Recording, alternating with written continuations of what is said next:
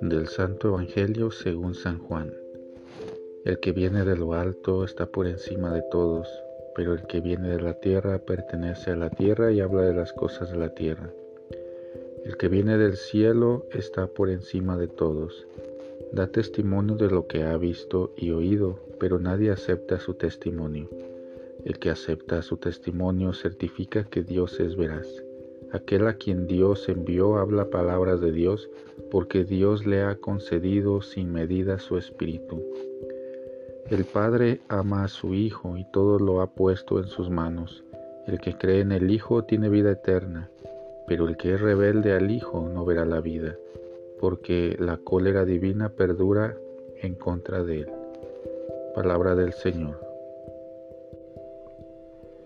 El que viene de arriba está por encima de todos.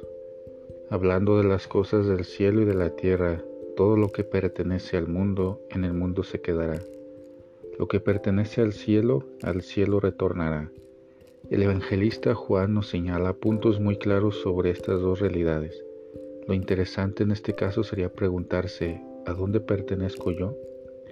De acuerdo a nuestro Creador pertenecemos a Él, ese es nuestro verdadero origen y ese debería ser nuestro retorno.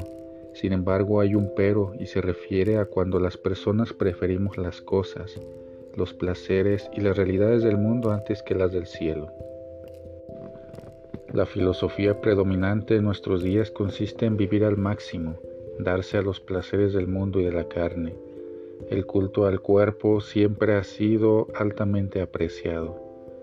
Gozar del sexo desmedidamente sin adquirir ningún compromiso es lo de hoy.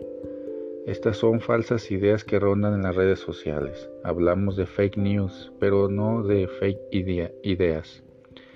En las redes la mayoría aparenta ser feliz. Puede ser realmente guapo o bella. Puedes ser un hombre o mujer y cambiar tu género. Puedes un día gritar insultos y malas palabras a cambio, recibirás cientos de likes y millones de seguidores. Podrás encontrarte con un desconocido o desconocida entre tus amigos en una determinada red y tener un encuentro erótico con él, con ella y después olvidarlo. En fin, las cosas del cielo parecen quedar ausentes ante esta multitud de opciones terrenales que enloquecen y adormecen la conciencia de las personas. Por ello, vuelve a preguntarte, ¿a dónde pertenezco yo? ¿A las cosas del cielo o a las cosas terrenas?